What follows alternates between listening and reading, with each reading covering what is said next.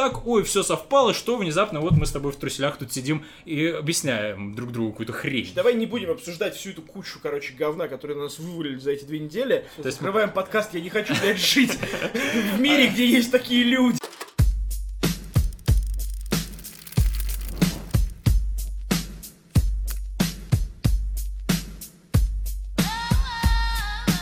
Привет, это подкаст Кинач, меня зовут Джон, и я холодный пот на лбу Джека. А напротив меня сидит Антон Зан. И я крюк от вертолета Генри Кевилла. Ребят, а, прежде чем начать, давайте-ка вы подпишитесь на нас в iTunes, скопируйте ссылочку на RSS к себе в Android, подпишитесь на наш канал на YouTube, зайдете на сайт keenach.ru и послушайте нас там, правда дизайн мы все еще не нарисовали, но уж слушать там уже можно. И подпишитесь на нас и будете нас читать в Фейсбуке, в Инстаграме и в Телеграме, найдете точно так же по словам Кинач. Что мы сегодня обсуждаем? Э, Мы сегодня обсуждаем новости. В кои-то веке, Да, наконец-то трейлеры. мы... Да, да, да. Докатились мы. Также мы посмотрели новую миссию невыполнимую, у нас от нее последствия. И чтобы- Посредственные последствия. И чтобы эти последствия загладить, мы сходили на закрытие кинофестиваля «Стрелка» и посмотрели там фильм Александра Горчилина «Кислота». И меня на этот раз не пустили без очереди, потому что очереди не было. Потому что мы пришли слишком рано, да. Да, и небольшой дисклеймер. Ребят, вы можете слышать на фоне какие-то шумы, там, проезжающий поезд или что-то еще. Это потому, что мы сидим у меня на кухне с открытыми окнами, потому что в Москве просто очень жарко. Да, я сижу в трусах, и петля микрофона прикреплена к ремню, перекинутым через мое плечо. Так что если мы будем сегодня тупить или нести какую-то херню, это потому что мы тупим и несем херню. И я смотрю на то, как играют грудные мышцы у него. У, Да. е. Ладно, поехали.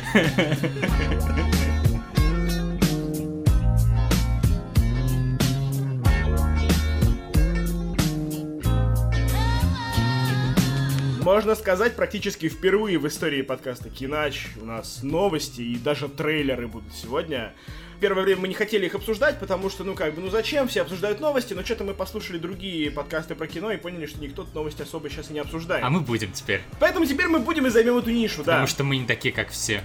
Да, и, собственно, главное, о чем сейчас надо поговорить, наверное, сейчас это самая большая, объемная тема, которая еще не скоро нас покинет, это то, что Джеймс Ганн был уволен с поста режиссера Стражей Галактики. За педофильские шутки в Твиттере 10 лет назад. Ну, там не только педофильский, там он шутил про всякое-всякое очень мерзкое, и, надо сказать, что очень Ну, не смешно шутил. Да, ну в основном, я думаю, именно все-таки проблема в педофильских шутках, потому что это именно Дисней, и Дисней впаривает деткам визуальный героин, и им совершенно невозможно вот эти ассоциации Ну, именно там с... вообще, в принципе, мне детьми. кажется, если бы он шутил про черных какие-то скобрезные шутки, э, то Дисней бы тоже его забраковали.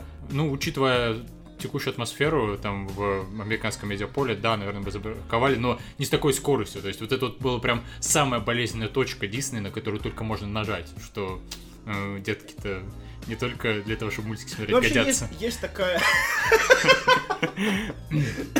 Нет, на самом деле, самое забавное то, что эти шутки уже всплывали несколько лет назад, и он уже за них извинялся. Тоже показывали по телеку, еще, по-моему, до того, как он начал Стражи Галактики снимать. Но там была тема, всё что такое, с и- Трампом вот этот э, какой-то там борец за справедливость на стороне Трампа. Нет, что это сейчас. А, это сейчас Да, было, да? а тогда просто, я не помню, как конкретно, но, в общем, это все всплывало, он за это все уже извинялся, Мгм. тоже там его муссировали по телеку, показывали эти его извинения, и вот сейчас по второму кругу, и вот сейчас как раз, то есть там есть такая какой-то чувак, у которого есть своя такая ну, знаю, организация троллей, которые ищут э, людей, которые говорили плохо про Трампа, и, собственно, откапывают их всякие негативные твиты и там всякую, ну, всякий компромат в сети на них, и таким образом вынуждают всякие крупные компании их увольнять. Вот э, по той же причине, я так понимаю, они напали на кого там еще? Э, на Хармона? Да, вот на Дэна Хармона, кто, еще кто-то выпился, этот Йонду, Да, как да, чувак, да, да, да. вот, э, обладатель самой драматичной смерти во всей киновселенной Марвел. М, Да, пожалуй. Жалко его, теперь он еще и в Твиттере умер. Э, Вот, ну и Хармон выпилился тоже, и вот очень, конечно, Ну, Хармон, страшно. Хармон же не выпилился, по-моему. Хармон просто удалил ролик, нет? А вот я не знаю. А, нет, он удалил аккаунт из Твиттера, Да, да. но вообще он давно грозился, что он уйдет с Твиттера. То есть Ну, Твиттер это Харман как известен тем, что он героин. такой нытик, короче. Ну, Харман реально, у него какие-то вечно депрессуха, он не уверен в себе и все такое. И вот Харман очень... При этом э, крутой 40-летний или сколько ему там лет Да, мужик. 45 ему уже, по-моему. Ну да, и поэтому как раз за Хармана очень страшно, потому что не дай бог он пойдет выпилиться. Как бы Харман это реально, то есть это человек с гениальностью такого уровня, что пусть он уже хоть этих детей реально трахает, главное, чтобы он продолжал как бы контент выпускать. Ну, ты знаешь, это как с Луиси Кей. Ну вот да, то есть вот Харман и Луис Окей, как бы пусть неважно, что они там делают, главное пусть только шпешл каждый шпешл каждый год пусть выпускает, потому что как бы хотя бы чтобы эти детки не страдали Но напрасно. вообще, ты знаешь, тоже, да, вот э, мы говорим про юмористов, ну, относительно комиков, назовем Да. их комиками лучше, да, чем юмористами. А, что Дэн Хармон, что Луиси Кей. И они же, ну, по сути, они тоже шутили очень жесткие шутки. Ну, только, типа, Дэн Хармон и Луиси Кей делали это хорошо, а Джеймс Ганн просто делает... Ну да, то есть Луис Кей реально на Saturday Night Live, которая там смотрит 40 миллионов человек, шутил про то, что э, раз педофилы так любят трахать детей, несмотря на то, что за это такое серьезное наказание, наверное, это очень приятно. То есть это совершенно какая-то невыносимо неуместно и невозможно такие шутки шутить, что только реально комедийный гений Луиси Кея сделал так, что он остался на плаву тогда. Хотя, Да. с другой стороны, э, его неоткуда увольнять вообще. Он же нигде... не- Ну, а, тем, нет, не, подожди, не, тем не, не не. менее, его смогли уволить из жизни Не, просто нифига, у вообще. него, кстати, были много всяких его шоу, ой, у него не было своих шоу, но он продюсировал там шоу Зака Галифана... Галифианакиса, который это, э, корзиночки называется, ну, баскетс. Еще что-то, еще что-то, он для FX он очень много делал шоу, и когда началась вся эта фигня с... э, Блин, нас атакует оса, я не могу говорить. Давай, мочи ее.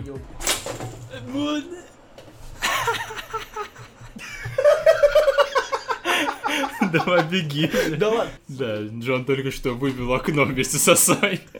Так вот, с Осой расправились.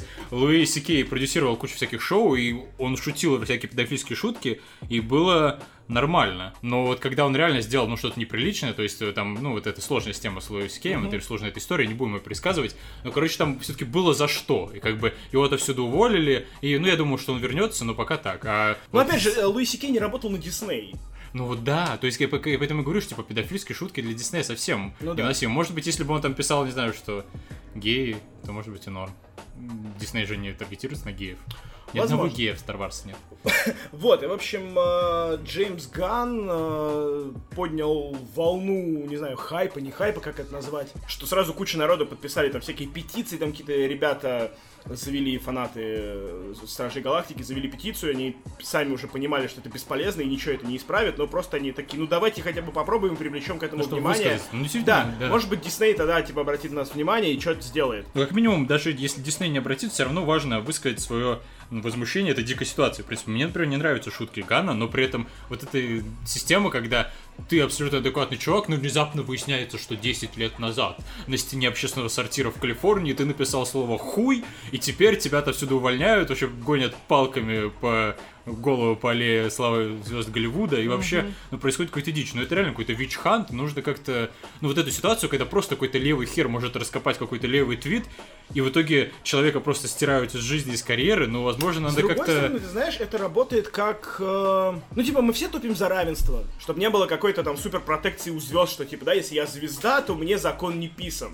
Ну, типа, пошутил скобрезные шутки неуместные, типа, получай пизды. Ну, а вот тут как раз наоборот, то есть, если бы я писал в Твиттере, что я детей ебу, то А как тебе раз всем было было, бы похеру. справедливо, да, согласен. А тут, э, как только у тебя что-то появляется, ты сразу должен Да. фильтровать свою речь, фильтровать то, как ты себя ведешь, то, как ты творишь. А от Творца мы как раз хотим, чтобы он говорил честно. Ну и, в общем, э, помимо того, что звезды, которые играют в Стражах Галактики, точно так же написали открытое письмо, что они все там очень горячо любят Джеймса Ганна, и он очень хороший, и что они очень надеются с ним поработать. И есть один замечательный парень, который тоже вписался в эту историю, а мы, я считаю, несправедливо о нем забыли. Этого человека зовут Уви Болл. Это знаменитый режиссер э, Великий немецких... режиссер. Великий режиссер немецких фильмов по видеоиграм. Вот, и Уви Болл выступил с отличным предложением. Он говорит, давайте я сниму, короче, Стражи Галактики 3, и еще Ворона заодно я сниму. А у Ворона там что же была проблема, что там режиссер ушел, И Джейсон, жизни. и Джейсон Момоа ушел, типа, сказал, что «К- к- херню вы снимаете, короче, ребят. Вообще, в целом, идея снимать Ворона это нелепо. То есть тот Ну, факт, что мне- это воркнуло в первый раз. Ну, мне нравился странно. оригинальный фильм, да, типа, мне он нравился, но нового с Момоа я бы не стал смотреть. Ты любишь Мумуа? Не, он довольно прикольный, он приятный мужик такой, прям... Накачанный ну, такой. Ну, да, даже хер с ним тем, что он накачанный, он такой харизматичный, у него, типа, красивые Не, он глаза такие, чувак, да. прям лицо такое. Я, правда, с ним ничего не смотрел, но Я смотрел с ним норм. Конана, и О, вот и чё, он норм? там, он выглядит очень молодым там, хотя ему там уже довольно много лет. Но он прям реально такой юный прям. Вот, и... Нет, фильм полное говно, вообще отвратительный. То есть даже Конан со Шварценеггером лучше, который тоже невыносимый Ай, кал. ай. Да, да, да, ай. I'm Conan. Да, да, да. Вот, э, но типа Момоа выглядит прикольно там. Вот, и по поводу того, что хочет сделать Увибол, я сейчас прям даже зачитаю. Эй, Sony, а давайте Увибол снимет ребут Ворона. Снимем с небольшим бюджетом, возьмем Тома Хиддлстона на роль Эрика Драйвена, это главный герой Ворона, собственно, если что. Все будет как в оригинале, только круче, с Томми Вайсо в роли злодея, кто согласен? Вот, дальше он пишет, что Дисней, я могу снять Стражей Галактики 3. Вместе мы сделаем лучший фильм киновселенной Марвел. Если Крис Пратт слишком дорогой, убьем его в начале и возьмем, например, Майкла Джей Уайта и Жан-Клода Ван Дамма на роли Звездного Лорда. По-моему... Джей Майкл Винсента. Да, кто Ну. это, кстати, такой? Кто? Майкл Джей Уайт. А, не знаю. Это черный парень. М, уже неплохо. Да. То есть Вибол еще и не расист. Вот. Еще одно очко уходит в сторону Вибола. А еще одно очко у Вибола. вообще, кстати, я бы посмотрел эту хрень именно э, Ворон-то бог с ним, а Стражи Галактики, потому что Уэбол, очевидно, фонтанирует какими-то дикими и нетипичными идеями, какой-нибудь Тайка Вайтити. Единственная проблема у Уэбола, что он всегда плохо, ну, в итоге снимал все эти свои идеи, получалось криво и косо, но потому что он снимал это за маленький бюджет и какой-то непонятной командой. А если он будет снимать Стражи Галактики, он будет окружен огромным количеством суперпрофессионалов, которые будут контролировать его каждый шаг. Он будет говорить, типа, а давайте сделаем, чтобы у нас тут, не знаю, паук с семью ногами, Я тебе и он танцевал. И люди будут реально, профессионалы будут идти и делать этого паука качественно и круто. То есть получается, что Увибол будет транслировать какие-то идиотские идеи, их потом будут оформлять, а оформлять их будет точно хорошо, потому что машина Диснея не делает ошибок. по поводу э, всякой дичи, которую Увибол хочет сделать. Фильм начинается так. Стражи в космическом баре, зеленая телочка валяч- валяется в бессознанке, енот пытается отыметь ее в орган, но он такой тупой, что попадают в жировые складки. Тем временем новые звездные лорды дерутся, выясняя, кто из них мужественней, а остальные убивают всех посетителей бар... бара. Начинаются титры. Почему пишет он, а стыдно мне? Это, это реально... Это из его твиттера. Ну, он троллит, на самом Ну деле. он троллит, конечно, понятно, да, что это такой эпатажный хуй. И там же вообще с ним, по-моему, такая история, что в фильме Уви Бола снимаются для отмывания денег, по-моему, там какие-то. Я тоже об этом слышал, что это какая-то там немецкая мафия отмывает таким образом деньги. Да, да, да. Не, на самом деле, э, самая крутая история, которая связана с Болом, это что он какое-то время вызывал критиков, которые особо сильно его пускали, типа на боксерский ринг, чтобы выяснить отношения, и реально их пиздил. То есть реально несколько человек согласилось, а Уибол боксер, ну, не то чтобы супер крутой боксер, но, короче, в отличие от среднестатистического кинокритика, он может дать поебалу, и он реально надавал лещей там паре человек. Это просто великолепно. Слушай, по-моему, ну, это- реально это круто. Это вот, то есть он полный мудак, я не спорю, он отвратительный фильм. Ну, это- кстати, Постол, например, забавный. Ну, а, подожди, хуже. а Blood Rain тоже он Да, снял? да, да, А, тоже он. да. Вот, отвратительно. Ну да ладно, давайте, что нам это Америка, Германия и прочее, давайте лучше посмотрим, что у нас творится, а у нас творится тоже тот еще бардак. В третьем чтении в Государственной Думе Российской Федерации принят законопроект, который вносит э, ряд изменений в закон о государственной поддержке кинематографии Российской Федерации. Вот, и, в общем, суть там такая, что без прокатного удостоверения нельзя показывать фильмы вне фестивалей, на которых есть конкурс и жюри. Да, то есть, как сейчас, ты можешь показывать фильмы без прокатного удостоверения, если ты типа фестиваль. То есть ты просто говоришь, о, я фестиваль, вот я покажу Лоуренса Аравийского, вот как мы ходили. Иное кино показывают, Да, например. да. И все нормально. А сейчас э, меняется закон таким образом, что чтобы считаться этим долбым фестивалем, ты должен иметь жюри, конкурс, и должен заранее заявиться в Минкульт, что ты такой есть, и Минкульт тебя должен одобрить. Да, и в чем здесь проблема? Что кажется, ну типа, ну что такого, типа, ну сделаем конкурс, короче, сделаем жюри. Проблема в том, что на это нужны деньги, то есть нужно выделить какой-то призовой фонд, ну, так как Ну есть да. конкурс, да? Вот. А жюри набирается из каких-то аккредитованных лиц, которые утверждены, собственно, там, то ли фондом кино, то ли, ну, правительством. То есть есть определенный реестр людей, которые могут входить в жюри этих фестивалей. И это, ну, попахивает цензурой. Да не, ну это тупо цензура. То есть, как бы это вот Минкульт выходит и говорит, а вот не положено, что это вы такие вот собрались и, блядь, фильм какой-то смотрите. Надо, чтобы было одобрено. И то есть, реально, сейчас кинофестивалем будет только какое-то э, ММК. мероприятие, которое заранее одобрено Минкультом и которое профинансировано правительством Российской Да, Федерации. да. И реально, мы уже дошли до такой советской модели, когда вот есть государство отдельное и люди отдельные. Государство какое-то преследует какие-то свои цели непонятные, и эти цели совершенно в разрез идут э, с целями простых С людей. интересами вообще всех, потому Да, что да. даже вот с этим законопроектом там такая ситуация, что кинематографисты, то есть, ну, видные деятели российского кино, они э, отправляли свои комментарии к, к этому законопроекту, когда он еще не был принят там в третьем чтении, ам, и просто Государственной Думы он проигнорирован, потому что как будто бы, знаешь, э, такая картина, типа, идите отсюда, что вы здесь Ну, делаете, мы, вообще, мы да? тут делаем политику, а вы, короче, идите кино свое снимаете, мы тут разберемся, как вам надо кино снимать. И вот это, ну, довольно, ну, не то чтобы оскорбительно, но как-то очень странно. Мрази. Банду Путина Да. под суд.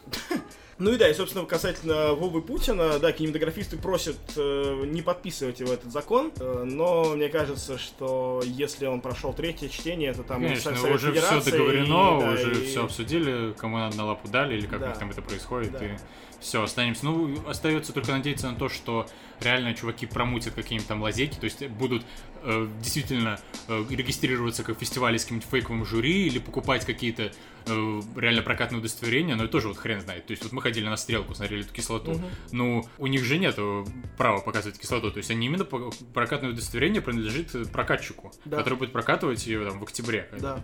А фестиваль просто показывал, потому что они сказали, ну что, чуваки, мы фестиваль, давайте покажем. И вот они показывали, все, не будет больше стрелок, не будет больше нового кино, ни хрена не будет, только... Но опять же, есть, э, там, не знаю, пишут, что кто-то из кинематографистов просто планирует заебать, короче, фонд кино, или что там они, не фонд кино, а... Ну, Минкульт, наверное. Минкульт, да. заебать э, своими прошениями о том, что чуть ли не каждый фильм там считать фестивалем или что-то такое. Потому что, короче, эта бюрократическая машина просто... да. типа, Неизвестно, кто там первый заебется. Да. Они писатели, машины им отвечать. Ну Им вот да, чё? да. Они на этом собаку сели. Они ради этого это все и сделали. Не, они могут просто, мне кажется, послать их нахер и сказать, типа, да вы идите в жопу, короче, мы не хотим ничего делать, у вас там вообще какое-то э, антироссийское кино про наркоманов и Да, так далее, да, и все, и да. мы, вы что, сейчас с ума сошли? Еще американское. Пф. Вот. А, но при этом, как бы, некоторые люди из авторов этого законопроекта утверждают, что все на самом деле нормально, мы все это учли, и, короче, все будет хорошо, не переживайте. Ну, мне кажется, при любом законопроекте об этом говорят, что, ну, просто чтобы не поднимали панику. Ну, они учли, что им будет хорошо, и что им все подойдет. а Не-не, то, что типа вот конкретно про... Конкретно про вот этот фестиваль, да, в принципе, конкретно про фестивали говорят, что считают, что даже если фестивалям потребуется получать прокатное удостоверение, то это не будет проблема, потому что оно стоит 3,5 тысячи рублей. Якобы. Но так ли это на самом деле, непонятно. Поэтому поехали дальше. Можно поговорить про Энди Серкиса, который недавно продал Netflix права на картину Маугли. Да, Вот. это очень интересная идея, что она не является ни в коем виде продолжением Jungle Book, э, книги Да. джунглей, которая вышла в прошлом, а в позапрошлом, по-моему, году, где какой-то совершенно дикий CGI настолько хороший, что мне неприятно на него смотреть. Не знаю, когда вот ситуация, как когда э, девушка настолько красивая, что слишком красивая, не хочешь на нее глядеть. Никогда такого не испытывал. Да, ну ладно. Ну, короче, смысл в том, что они одновременно Дисней собирался запустить производство вот эту вот свою книгу джунглей, и Серкис пришел, кому-то пришел? К Universal? И сказал, пацаны, давайте, ну кому-то, короче, пришел, да, и говорит, пацаны, давайте я вам сделаю тоже э, CGI, ну, такой, я же бог CGI. Там не то, что тоже, а я подозреваю, Не, что... просто, да, они не знали друг о друга. друге, да. И просто и те, и другие начали, начали производство, но Дисней в лучших традициях э, себя, как правового катка, просто очень быстро запустил, воспроизвел и собрал этой херней миллиард долларов, а вот у Серкиса что-то не получалось. То есть, хотя они вроде как начали даже раньше, закончили они сильно-сильно позже. Они еще даже не закончили. Там дело в том, что из-за этой сделки, что Netflix купил права на экранизацию, ну, не экранизацию, а на, М, этот, да. на этот фильм. В итоге он выходит не в этом году, он должен был быть в октябре, по-моему, а аж в следующем. Не, ну это ж проблем... Они что-то еще допиливать будут? Или я просто- думаю, что нет, я думаю, это просто проблема из-за документов. Ну да, или там просто они как-то ну, какие-то цели преследуют. Вот мне интересно, сколько они бабла за это выложили.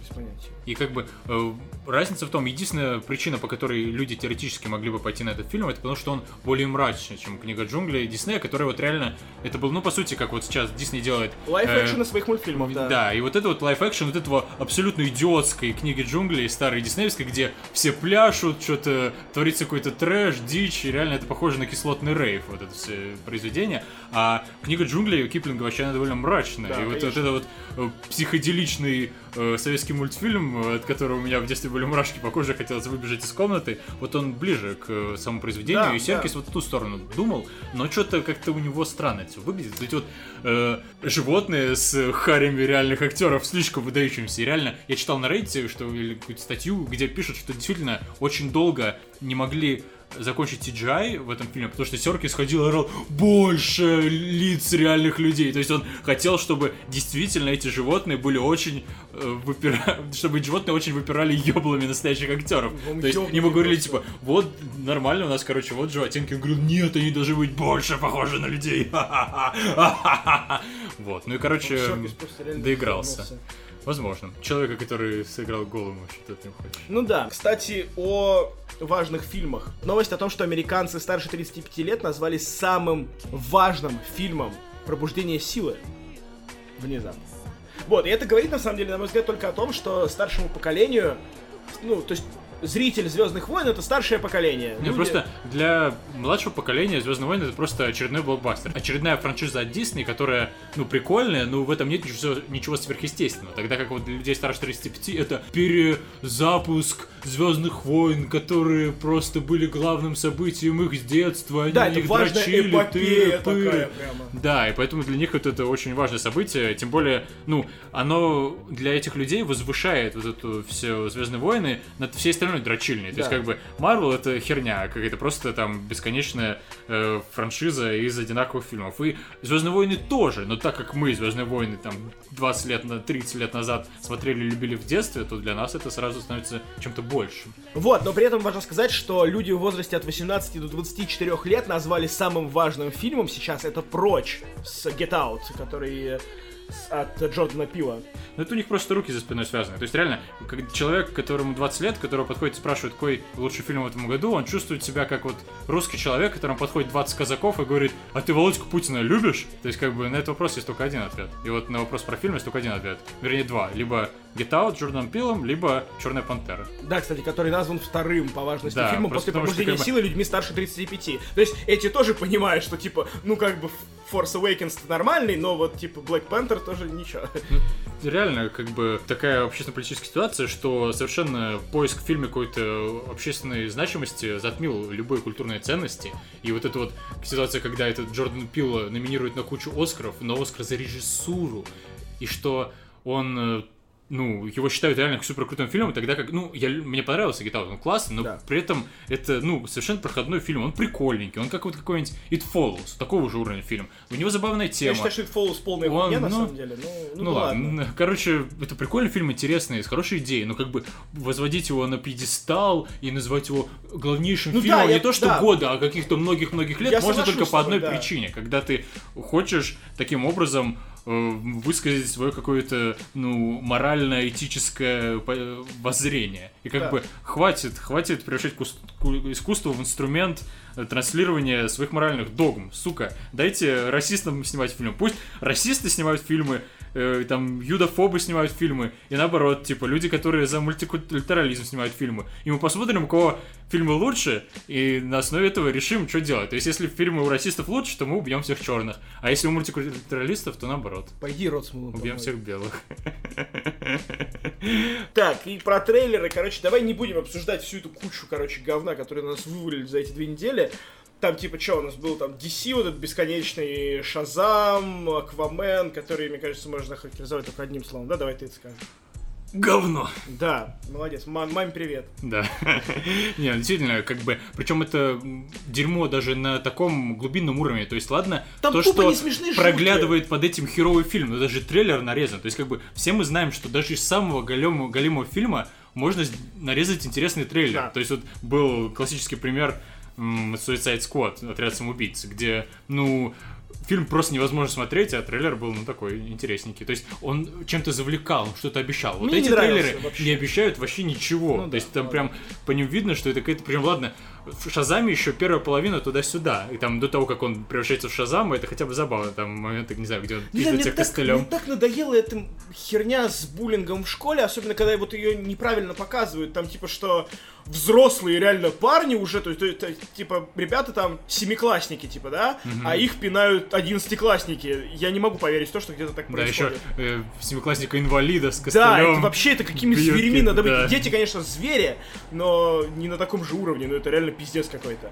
Да, это, это реально карикатурный буллинг. Да, да. И дальше тоже, когда он превращается в супергероя, все очень-очень карикатурно. Я, конечно, ничего не знаю про, собственно, Нет, там героя смешные вот эти Шазама. отсылки про то, что, знаешь, помнишь, э, Бен Аффлек же говорил, да, что не Бен Аффлек, а Бейл Аффлеку говорил, что сделай, попроси, чтобы тебе сделали ширинку. и А, вот, может быть, это как-то да. обыгрывает, ну, не знаю, Возможно. наверное, там, Ну, короче, выглядит все не очень. ну, очень плохо. А уж э, Аквамен просто дичь. То есть это реально вот отдает DC от этого всего дерьма. Какой-то бесконечный, просто убогий, ненужный CGI. Вот Ну какие-то да. акулы, наплывающие друг от друга. Вот эта сцена с аквариумом просто какая-то идиотская. Ну, реально херобора, конечно. Просто, да, просто херня. То есть ребята, которые не умеют делать кино, просто пытаются вот это из тазика с деньгами залить вот это свое неумение, просто в надежде, что получится что-то хорошее. Давай про хорошее вот действительно поговорим. Вот, например, э, мультик «Разочарование» от Мэтта Гроунинга, автора «Симпсонов» и «Футурамы», который выходит на Netflix, кстати, 17 августа, очень скоро, можно будет посмотреть весь первый сезон. Да, ну, я очень уважаю Мэтта Гроунинга. Я, конечно, дропнул смотреть Симпсонов лет 10 назад, «Симпсоны» потому что хватит, тоже, да. да. Ну, вот Футурама, на «Футурама» мой взгляд, отличный, гениальный просто просто, мультсериал, он великолепный великолепный. Но проблема в том у меня с этим разочарованием, том, что в нем Это не видно... Да, я разочаровался в разочаровании, я такой мета.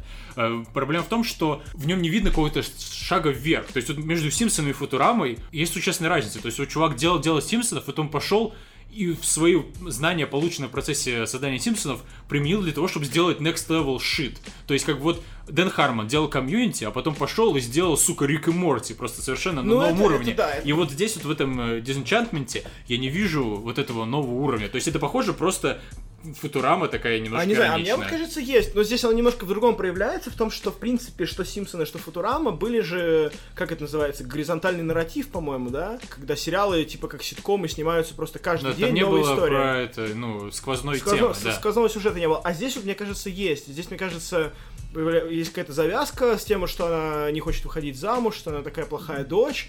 И мне кажется, будет сквозной сюжет, и Может счет- как-то разрешится? А он вообще на сколько подписался там? Я не знаю, я не, не читал пресс-релизы, не смотрел, э, но пока что вот один сезон, и знаю Netflix, скорее всего, они выпустят один сезон там серии на 8, и, короче, потом на два года идут в, в радиомолчание. И мы будем еще ждать, хер знает сколько, как это было там с мультиком Кастельвания, который тоже абсолютно непонятно, зачем выпустили 4 серии, это огрызка, и оставили клиффхенгер на года полтора, вот. э, Но мне, я очень захайплен, мне очень нравится, э, там реально клевые смешные шутки, хоть они местами баянистые, там, с Ну, этим не банальный, да, но прикольно. Вот это, опять же, это какая-то мета, деконструкция вот этого вот классического сеттинга про принцессу, что типа принцесса вся не такая, как от нее ждут, и как бы она хочет бухать. Да, и это прикольно. Мне кажется, это Циничная, такой вот- ироничная. Это, мне кажется, знаешь, вот гимн поколения такой немножко, Ну, что что- мы не хотим делать то, чего от нас просят. Мы наконец-таки поняли, что не надо быть такими, какими нас просят быть. Какими... Вэри 2018 такой, да. Ну, Да. я посмотрю, но... И прикольно, что бы, это делает реально старый мужик Мэтт Гроунинг, который старше всех вообще на этой земле. Ну, у него такое количество опыта, что я не сомневаюсь, что это будет э, тщательно выверено. Вопрос Да. в том, если ему действительно что, Что сказать, сказать. не- чтобы не получилось, как вот у Спилберга, который тоже старый мужик, снял типа Согласен, э, про новое поколение, вот эти вот с отсылочками, получилось Посмотрим. Ждать ебаторика. осталось недолго. Вот. Э, какого там августа? 17-го. 17 Я, правда, не подписан на Netflix, придется качать. А я, короче, очень зафанател еще от трейлера Алиты. Это уже, по-моему, второй трейлер, или там первый был тизер, не суть важно, похер. Короче, я ничего не знал про это аниме и про мангу до того, как вышел, собственно, первый тизер. И я посмотрел, и мне прям так понравилось, мне так стало интересно. Ну, мангу я стать... э, Мангу... Слушай, дисклеймер, это экранизация манги и потом аниме про то, как мужик находит телочку андроида, которая оказывается каким-то супер боевым андроидом Да. и всем дает люлей. Все так, да. Мангу я читать не стал, потому что я не такой дрочила, конечно. Да. Вот, но аниме посмотрел, там тем более всего Там две две серии, серии. минут по 30, по-моему, или по 20 даже. Вот, и мне очень понравилось, то есть оно реально прикольное такое, там интересный этот антураж, сеттинг постапокалиптичный, и он прям реально такой мрачный. И, в общем, все, что я люблю, это девочка такая красивая, с этим курносеньким носиком и с огромными глазищами, и я рад, на самом деле, что Родригес принял решение сделать ей тоже здесь огромные Ну, не знаю, мне кажется, это трешово. То есть мы такие экранизируем аниме и типа, а давайте оставим ей Ну, большие же глаза, как прикольно. в аниме. Блин, ну это, это смелое решение, это смелое решение, оно очень прикольное, мне ре- реально очень нравится, и она стала гораздо более обаятельной. потому что Решение было, бы, если бы они всем большие глаза ставили. Вольц тоже ходила с таким разрешением. типа, Да, вот это было смешно, Вы прячете евреев? Вот. Ну, Я не знаю, типа, мне все нравится, я трейлер пересмотрел раз, блядь, 20, наверное. Реально, мне так нравится. Такой он классный. Но я уверен, что это будет что-то типа Ready Player One, только Ну да, то есть еще это хуже. выглядит как такой очень дженерик, вот этот э, э, сказка для детей, которым лет по 13, вот эти вот антуражи вот этого города, вот это Сказка вот... для детей, которым уже за 30, я думаю, Ну, которые смотрели Алиту. Нет, типа, ну это вот 12. такой для янг адалтов, то Ну есть да, да, э, в- PG-13, Мгм. блин, вот это какие-то дурацкие, не клеящиеся друг с другом планы вот этого футуристического города, вот этот Да, э, ну странно, там, отцовская типа- фигура Кристоф Вольц, который вообще зачем брать у- актера такого уровня такой примитивный фильм? Ну как бы дрочишь, посмотришь. чё. Да, я а ты Ghost in the. Shell смотрел? Да, я смотрел Ghost in the Shell, и мне не понравилось, но, типа, я, я кайфанул от него, но мне не понравилось. Типа, знаешь, Ну, как, потому что как- глаза не были как- большие. как плохие наркотики. Вот, никогда не, пробуйте наркотики, это Э, полное Плохие говно. тем более. Тем более плохие, да.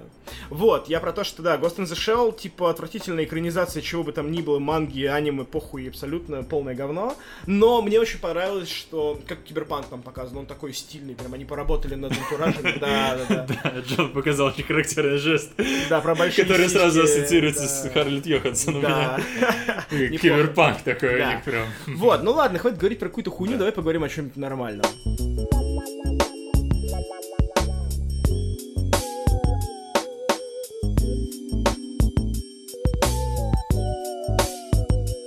Субботу посмотрели мы новую часть, шестую, по-моему, «Миссия невыполнима», Ну, которая называется «Миссия невыполнимая. Последствия». И Fallout. в оригинале, да, Mission Impossible Fallout, то есть Fallout — это последствия ядерного взрыва, имеется в виду. То есть они там пытаются предотвратить ядерный взрыв, и вот это вот такая игра слов.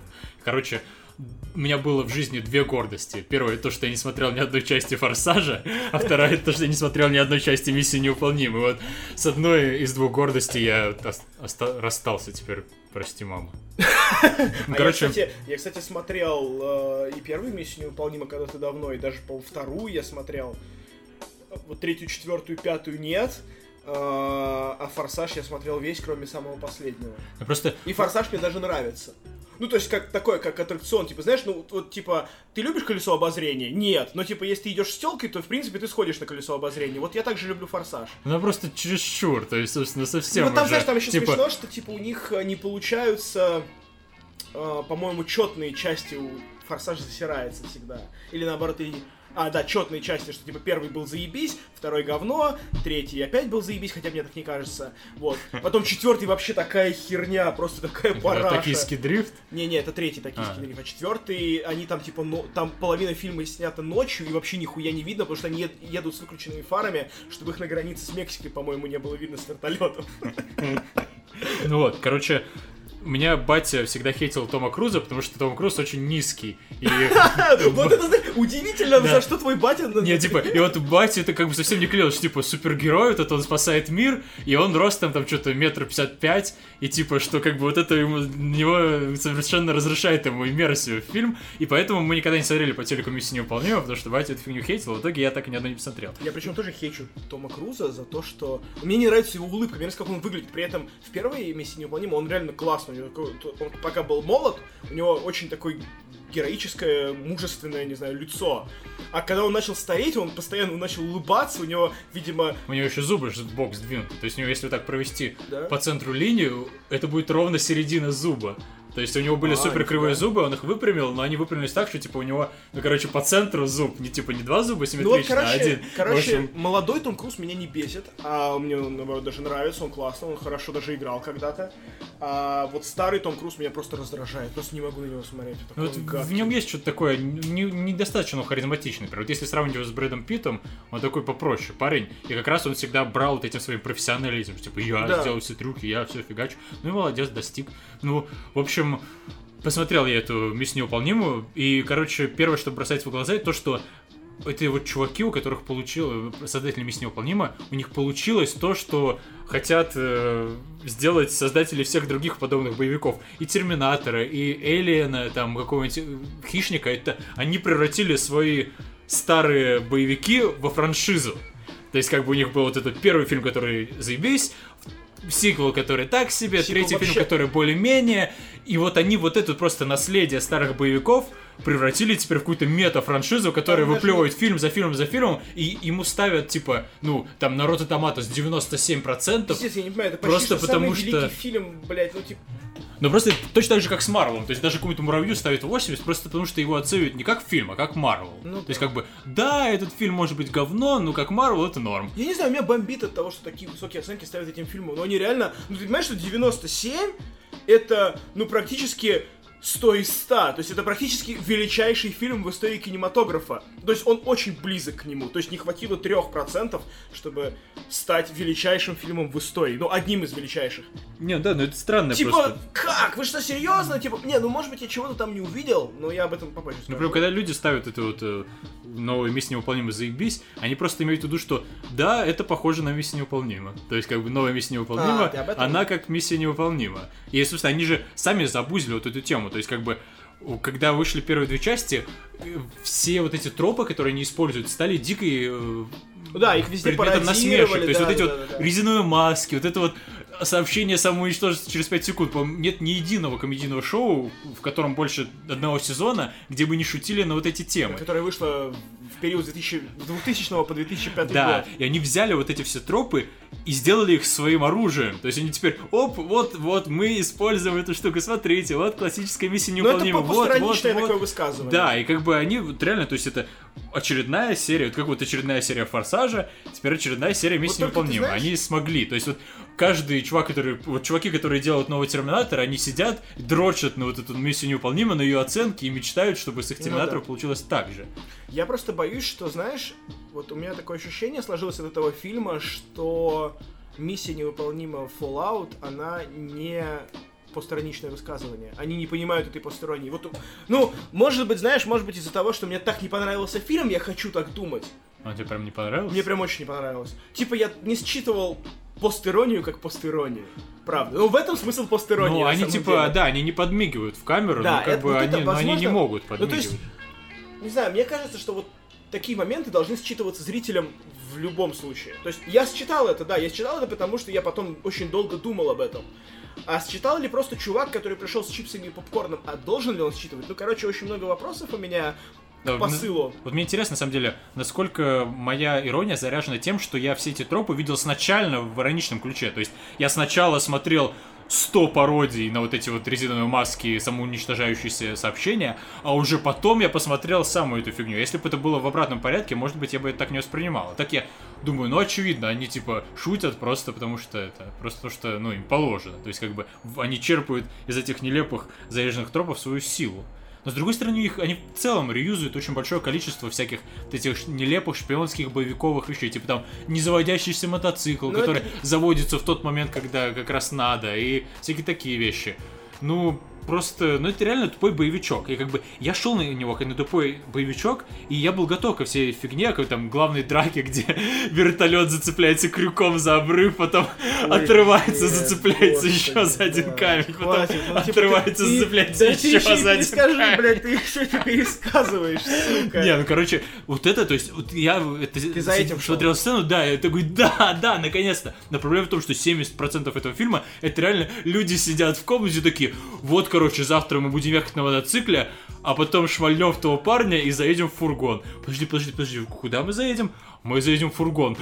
И все таки переглядывают, типа, «А, фургон, а мы сможем? Да, мы сможем. Ну ладно, пойду другим чувакам расскажу. Идет в другую комнату, тоже, бля, короче, завтра мы заедем. Ну то да, есть, я понял просто это реально какой-то постоянные диалоги, и люди переглядывают. То есть, такое ощущение, что они реально хотели акцентировать э, внимание на том, что миссия, миссия, сука, невыполнима. При том, что очевидно, что после шести частей становится понятно, что миссия выполнима, пацаны.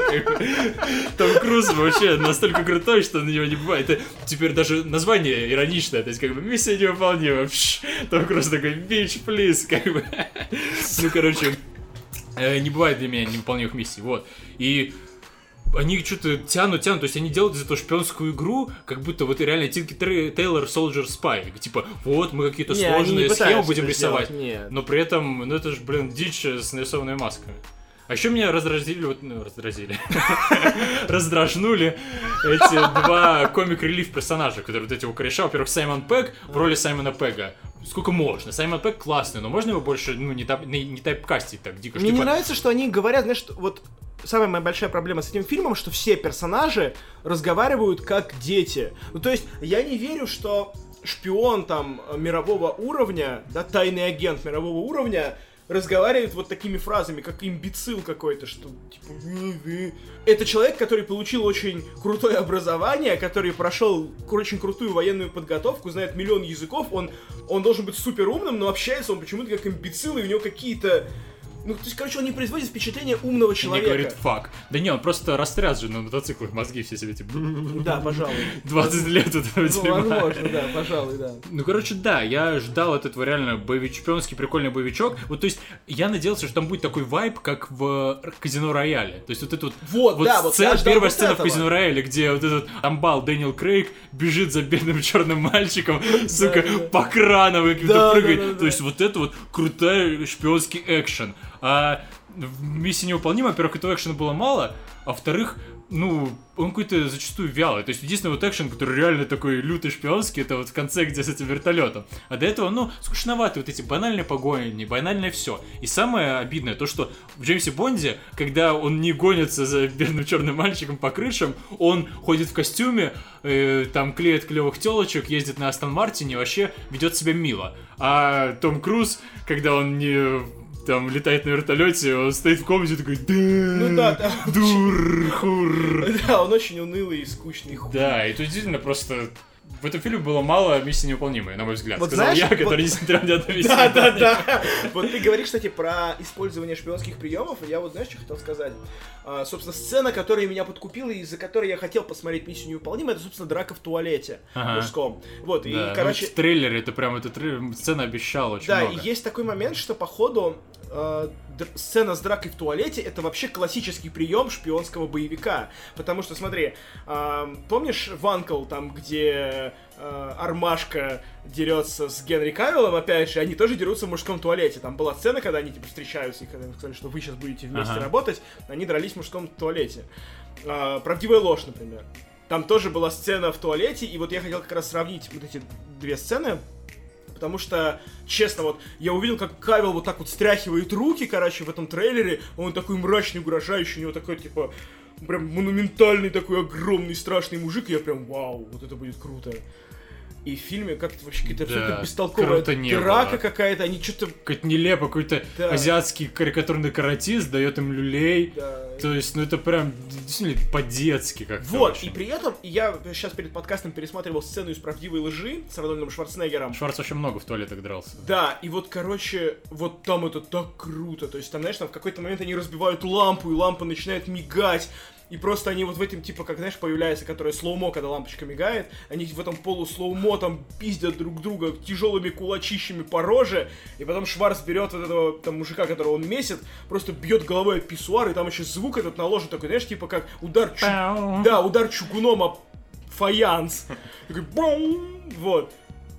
И вот это так цепляет. Короче, это такая сильная, то есть ты прям ощущаешь боль от удара головой писсуар, то есть реально что-то болезненное. А там я не ощущал, что людям больно. Меня эта сцена вообще разочаровала. То есть, когда Да. я смотрел трейлер, я такой, да-да-да. По сути, вот этот вот момент, где Кевилл встряхивает свои руки в трейлере, это то, что меня заставило Да, пойти ну на фильм. меня точно так И же. я с- посмотрел эту сцену, такой, чё, все, это вот Да, все? это, да, и типа ради этого вы меня, ради этого моя, роза цвела. Вот, но там, кстати, забавный момент был по поводу вообще всей этой сцены.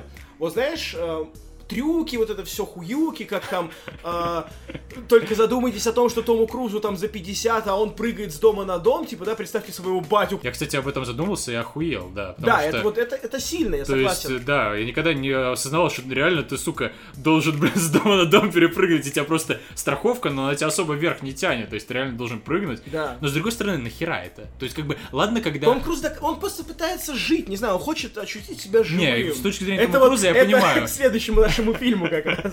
Ну, да, я к тому, что он, э, ну, с точки зрения меня как зрителя, да мне похеру, кто делал Да, мне трюк. тоже абсолютно поебать. Как бы, главное, чтобы было, ну, классно это выглядело. То, что там э, на этой веревке на вертолете болтается не каскадер, а Том Круз, да, мне насрать. Да, мне тоже абсолютно насрать, но типа это просто делает ему какую-то, наверное, честь. Нет, то есть он актеру. крутой мужик, базар ноль. То есть Да. это реально, где он сломал ногу, вылез и доковылял дальше, и реально это вставили в фильм, вот этот кадр. Хотя он сам говорит, что он просто так сделал, потому что он не хотел еще раз прыгать.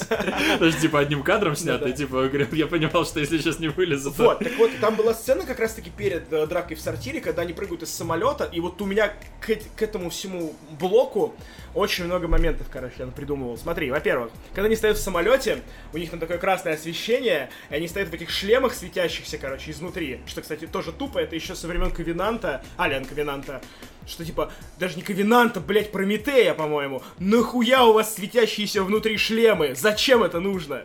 Ну, типа, это неудобно. Нет, чтобы видно было твое лицо, ну понятно. Зачем? Ну, типа, всегда- нет, в кино, чтобы видно было твое, твое лицо, но чисто с точки зрения... Ну come on, ну это... Так вот, come on, смотри, э, у меня возникло такое впечатление, что это, знаешь, такой омаж к э, космической Одиссее Кубрика. Там была такая же сцена тоже, что в красной комнате, когда Дэйв, по-моему, звали главного героя, он отключал HAL 9000, там тоже красная комната, он тоже такой в этом космическом костюме, в скафандре. Очень похожие сцены, в принципе. То ну, как-то вот, не знаю... Весь современный кинематограф это амаш к Одиссее ну, Кубрика. да, но нет, ну просто там реально вот именно вот этот красный свет, вот такие костюмы в форме шлема. И вот у Кубрика шлем не светится, он не подсвечивает лицо. Но при этом ну, у него и лица не видно. Ну, у него оно очень такое темное. Ну есть, да, ну просто это что, ну, стандартная дилемма боевика, что, типа, надо, чтобы было видно ге- ли- ге- лицо. Ну, понятно, что это- это Том Круз и ге- Гэри- Герой лицо. И поэтому, типа, чуваки вечно без шлемов месяц и на Ну да. мотоциклах ездят, это Да, я напряжно. согласен. Так вот, и когда они прыгают из самолета, вот в этот момент я такой, вау, типа, прикольно. Вот мне понравилась эта сцена, она как-то вот, она напряженная, она динамичная была. Вообще, да, она тупая очень, типа Генри Келл такой и выпрыгнул, а Том Круз его спас. Да, Ну, это- типа, Ну, она типа показывает, Чисто красиво, где они выпрыгивают, и вот эти вот облакада. Вообще очень популярно становится сцена с выпрыгиванием из самолета уже в, кого- вот в трейлере. было. Да, в трейлере этого, сука, Хомена. Сейчас А, смотрели да, тоже. да, И вот да, именно да, вот да. эта сцена, где один выпрыгивает, а второй, сука, куда ты прыгнул? Вот в этом еще же было в Авенджерах, где Капитан Америка прыгает, и такой, А, взял да, да, Типа, да, нет, да. не взял. Кстати, получается, в Аквамене они тупо спиздили. Слушай, да. То есть прям как бы тоже про парашют. Такие типа мета-мета, господи, говноеды. Вот, я хотел еще сказать, что был забавный момент. Э, Саша Грей, небезызвестная актриса особого жанра, которая нынче уже занимается тем, что диджействует по клубам Европы. Вот. Саша Грей написала у себя в Твиттере, что ее трек под каким-то там названием Consequences of Love, который э, э, она написала вместе с группой Death in Vegas. Вот, она на самом деле ничего там не делала, она просто несколько строчек написала, типа, зачитала их своим блядским голосом, и все, и типа вот она считает, что ей принадлежит часть авторства. Ну, конечно, справедливости ради ей принадлежит часть авторства, но трек от этого более выдающимся не стал. Вот, в общем, что этот трек звучит э, на сцене в ночном клубе в Париже, и я помню, что я когда смотрел отсюда, меня прям прокачало, там такой четкий музончик, такой техно, бодрое. Ну, это, блин, такая галимая сцена в клубе. Вот, Ну, она галимая, но, но музон классный. не видно, ну, просто не- нет клубной атмосферы. То есть, вот я очень сильно заценил Ой, да ладно, нет, что значит нет? атмосферы? совершенно гениальная вот эта вот сцена в клубе. Я там... А, ну это, зависит от разных клубов, мы по разным клубам. Ну, возможно. Ну, короче, впервые в жизни я посмотрел такой, блин, я хотел бы в клуб. То есть, я никогда А в в жизни... кислоте, не- кстати, в кислоте ты ощутил? В кислоте, ну, там очень такое это ну, простенькая она какая-то. Ну вот ладно, обсудим Да. на кислоте, короче, да. Ам, не знаю, я ощутил атмосферу вот именно огромного клуба, сходя там на парочку вечеринок который я... Неважно, почему я там оказался. А, вот, сходя на несколько вечеринок, я вот прочухал эту атмосферу, да, вот там похоже, там похоже, действительно. Ну, то есть есть атмосфера вот этого реально огромной вечеринки. Вот, и, в принципе, вот я что хотел сказать по поводу всего фильма «Миссия невыполнима», что она снята как видеоигра какая-то. Вот реально у меня есть ощущение, что он подбегает, и ему нужно схватиться за трос улетающего вертолета. И типа, знаешь, ты такой бежишь, и как будто нужно... Да-да-да, как будто квиктайм ивент, короче, тебе нужно быстро нажимать на кнопку, чтобы он успел. И вот весь фильм наполнен подобными моментами, что вот не заводится мотоцикл, типа, быстро нажимайте на X, чтобы завести мотоцикл, короче. И потом он выезжает на эту площадь, и со всех сторон едут машины, и тебе нужно быстро развернуться, чтобы уехать в свободу. Короче, пиздец. И вот эти ракурсы какие-то, что реально там диалоги построены, знаешь, вот этой стандартной восьмеркой, что сначала говорит один, ты смотришь, как он щебечет, потом, mm-hmm. типа, камера разворачивается, смотришь, как щебечет другой. Щебечет. Да, ну я не знаю, забыл слово. Говорит. Такое редкое слово. Вообще, короче, у меня еще претензия, если я правильно понял, что они в одном месте совершили самый жуткий грех, который тоже мог, который только может совершить фильм, это они заставили героев врать зрителю. То есть вот сцена, где они сидят в грузовике, собирают вызволять этого гипертеррориста, и Кевилл говорит э, Крузу, типа, Йоу, а это ты его, что ли, захватил? Как ты думаешь, сколько времени он будет держать это в тайне. А потом они... Выясняется, что они переделали план, и план теперь такой, что этот чувак, которого не вызволяют, не встретится с этой вот белой вдовой, и некому ему а спалить Круза. Ну, потому что, получается, а, Кевилл-то знает, что план уже другой но при этом он разговаривает с Крузом так, а как будто он не знает, как будто он думает, что все по-старому, а Круз такой, а вот все по-новому, хотя... Ты уверен, что Кевилл знал? А вот не знаю, ну, по крайней мере, к э, мотоциклу он довольно уверенно шел. Может, конечно, он ему типа рассказал, а, пока слушай. не ехали, но выглядит все это очень мутно. То есть реально выглядит так, что они такие говорят, типа, ой, блин, план-то старый у нас, старый план у нас. Блин, вот это, а, кстати, план новый. Вот Хотя... это, кстати, надо, надо Хотя они, очевидно, это спланировали. Ну да, они точно ну, это да. спланировали, просто там, может быть, знаешь, нюансы не спланированы были, что типа там Кевилл знал, что все пойдет по-другому сценарию, но не знал, что именно они спасут его. То есть, может быть... Не, может, да, потому что там еще же, видишь, Там в конце они, когда его встречают... Они же подозревали, видимо, что он двойной агент да, или что-то да, там, да. и они обманывали его, он обманывал их, а их всех Короче, вместе еще да, обманывал вот Чикса из ЦРУ. Вот это вот такая, такая дрочь, что там, я тебя обманул, ну, нет, я тебя обманул, нет, я вас всех обманул, короче. Это как Ханисоло в конце, типа, я вас предал, нет, я вас предал. Да. И в конце выходит такой чувак, который, знаешь, ссал за углом и такой, типа, да, ладно, на самом деле я вас всех предал. Вот, это реально похоже на какую-то детскую игру в салочке, в русалочке. Ну, хотя бы одного парня ножом пронули. А еще я зашел на Reddit, и там люди такие реально пишут, типа, вау, когда вот в конце, ну, они на последнюю секунду нажимают на детонаторы, и дальше вот этот вот белое, типа, экран. Типа, вау, они меня подловили, я реально подумал, что это взорвалась атомная бомба.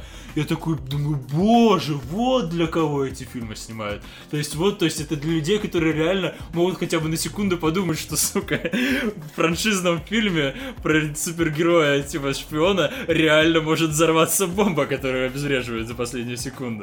Как бы, типа, вот эти ребята, как бы, ну тогда все понятно, им, наверное, норм. Сука, все, То есть закрываем мы... подкаст, я не хочу, блядь, жить в мире, где есть такие люди. Да, как говорили Футурами, I don't wanna live on this planet anymore. Вот, я хотел так подытожить немножко, что, знаешь, даже как постироничное какое-то высказывание, то есть, да, как фильм стебется, но в то же время не стебется над самим собой и над своей франшизой, мне кажется, это все равно очень-очень слабая картина. Именно потому, что для такого кино уже нет места. Потому что у нас есть у нас, в принципе, и всегда были пародийные шпионские фильмы в духе там а, Остина Пауэрса или сейчас Кингсмана, да, того же.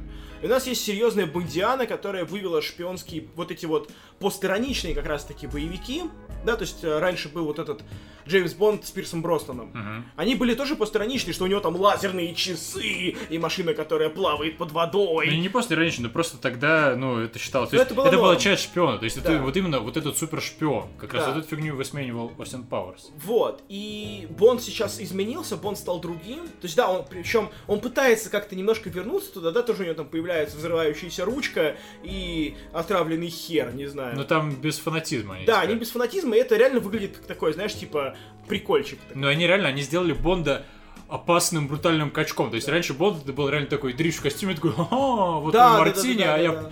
по- подержи мой мартини, я шмальну в него из своих лазерных часов. И Крейг просто с этими своими А Крейг, да. глазами, он такой просто, он такой страшный. А Крейг реально выкрутили вот в сторону вот этого, Да. где ты на крюке от вертолета болтаешься. Я безумно фанатею, на самом деле, от Крейга, я очень Ну, жалею, тоже- что он уходит. Да, но на мой Он взгляд, все-таки старенький, и надо уже... с казино Рояля они все-таки вниз двигались. То есть, как бы, на мой взгляд, вот все эти три следующих Бонда, или сколько, три их было же? Или- Четыре, по-моему. Ну, четвертый вот будет сейчас. Смотри, был Казино Рояль, Казино Рояль, потом Милосердие, потом еще один, потом был Skyfall. Не, да. был потом был Skyfall, Спектр, да, сейчас пятый будет. А, вот. Да. Ну, короче, Казино Рояль они для меня так и не превзошли. Может, это, конечно, из-за Ева Грин. Грин, да. Но А для меня превзошли как раз-таки в Skyfall, потому что там была Леа Сейдо. Ой, не Skyfall, Спектр. Кстати, я Спектр не смотрел, честно признаться. Он а, отстойный. Ну, просто вот эту вот сцену в начале в, в Казино Рояле, такое ощущение, что они реально всю душу в нее вложили, а дальше уже едут на этих саночках разогнанных этой Ну сцены. да, наверное. Вот, ну... Ну, вот что, короче, а вот, что хотел сказать ш- про экшен в «Миссии невыполнимой», что все-таки, несмотря на то, что экшена было очень мало, я разочаровался, тем не менее, что я правильно предугадал, это то, что мне этот экшен при всей его нелепости будет приятно смотреть. То есть я не могу, например, всерьез относиться к экшену в «Форсаже», то есть сказал Зан, который ни одного «Форсажа» не смотрел. Ну, короче, мне кажется, чтобы понять, э, про что «Форсаж», достаточно посмотреть пару трейлеров, то есть там вот эти вот сцены, где машина летит с обрыва, и Пол Уокер из нее вылазит, бежит по крыше, прыгает краю обрыва, по краю дрифтит, это как ее... Ну да, Да, Impreza. чикса там, да, да, да. спиной к нему, и он хватается за спойлер, просто ёб твою мать. Ну, То есть я не могу это серьезно воспринимать. Мне, а кстати, тут- очень нравилась в Форсаже драка между Джейсоном Стэтхэмом и Роком. Они так брутально друг друга месили. Или там Вин Дизель. с- Короче, кто-то с кем-то пиздился, я уже не, Не, да, помню. да, Стейхэм они так, с Роком, да. они так мрачно друг друга месили, просто какими-то железными дубинами, кусками бетона. Это вот, это реально классно, это было смешно. Наверное, супергерои, но все-таки это слишком. То есть я смотрю... Они такой- гораздо жестче пиздились, причем, чем Зод с Суперменом. То есть это реально такое... Это вот... Я все хочу посмотреть Brawl in Cell Block 99, Да, потому да. что он, я думаю, тоже про это как Ну раз. там так жестко, но при этом там реалистично. А у них вот именно по А у них, да, у них по да. супергеройски, но при этом тоже довольно жестко. Вот Ну, этим мне вот- нравятся драки в Форсаже. Как я понимаю, что в этом смысл, но все равно смотрю, ну нет, чересчур. А вот когда Том Круз болтается на вертолете, мне не кажется, это чересчур. И типа, вот я бы это смотрел, но, сука, экшена бы побольше. Но еще там все-таки реальные актеры. То есть, как бы, когда в этом форсаже, сука, играет Вин Дизель, который я Грут. Ну, как бы, come on, ребята, все-таки тут и Том Круз, и Ну, это Ребекка же, ну, Фергюсон. актеры, но они не актеры, они не играют ничего вообще. У них не Но они получается... ничего особо не играют, но все-таки это какие-то, ну, next level. То есть, когда Ну что? Том ну, Круз не играет, и как это все равно лучше, чем когда Рок играет. Не знаю, мне кажется, нет. Ну, мне по крайней кажется, мере, Рок когда Рок шел- играет, он хотя бы обаятельный. Ну, Рок, в принципе, обаятельный. То есть, А Рок это Рок, нет. как бы. То есть, как бы, окей, меня в этом фильме там купила Ребекка Фергюсон, да, которая просто очень красивая, просто безумно Да, красивая. она, кстати, снималась беременная. Да. Ее там, когда она на спине у этого террориста, типа, ну, катается, ее, она говорит, ее поднимали каким-то подъемником, она, потому что она не могла запрыгивать. Пипец. Она уже на седьмом месяце. Тоже все герои, короче, в этом фильме. Фильм говно, но ребята, вы такие молодцы, что Не, ну сделали, молодцы, да. да. в принципе, нормально. То есть я не пожалел, что я его посмотрел, как бы нормально. То есть, например, вот э, были у меня гораздо больше провала, когда я выходил с фильма, такой больше никогда. Здесь этого не было. Спасибо.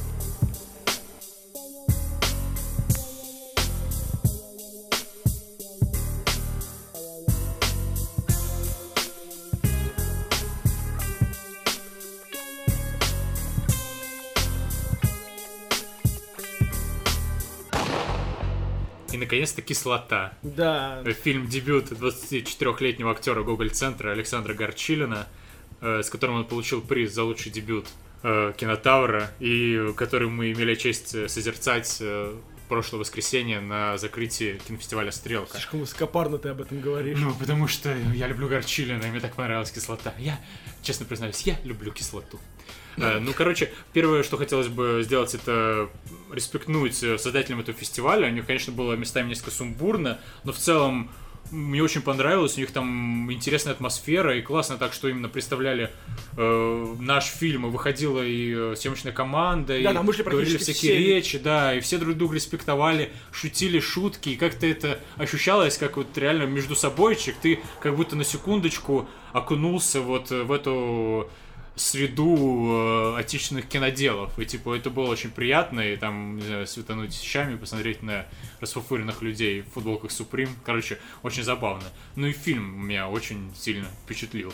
Э, довольно странно было бы ожидать фильм без огрехов от 24-летнего парня, который снимал манифест. Который до этого не был режиссером. Да, который, собственно, да. сам описывал свое ну, попадание в да, историю с этим фильмом, как то, что типа... Расскажи предысторию сначала, ну как мы вообще попали туда. А, да, ну перед тем, как э, пойти на фильм, пошли туда же на стрелку, и там была дискуссия про то, как, э, если ты молодой режиссер, как тебе свои фильмы снимать, продавать, кому их нести, что с ними делать. И там вот была панель из э, всяких режиссеров, продюсеров, и с ними сидел Горчилин, вот этот вот чувак, который снял «Кислоту», и все эти режиссеры рассказывали, типа, вот, как они там трудились десятилетиями, снимая херню, э, прежде чем их заметили, как они снимали свои фильмы, долго-долго их носили, пытаясь кому-то дать. Потом дают слово Горчилину, он такой, ну, я спал у себя в коммуналке, и тут у меня звонит телефон, и там говорят, привет, типа, я продюсер, не хочешь снять фильм?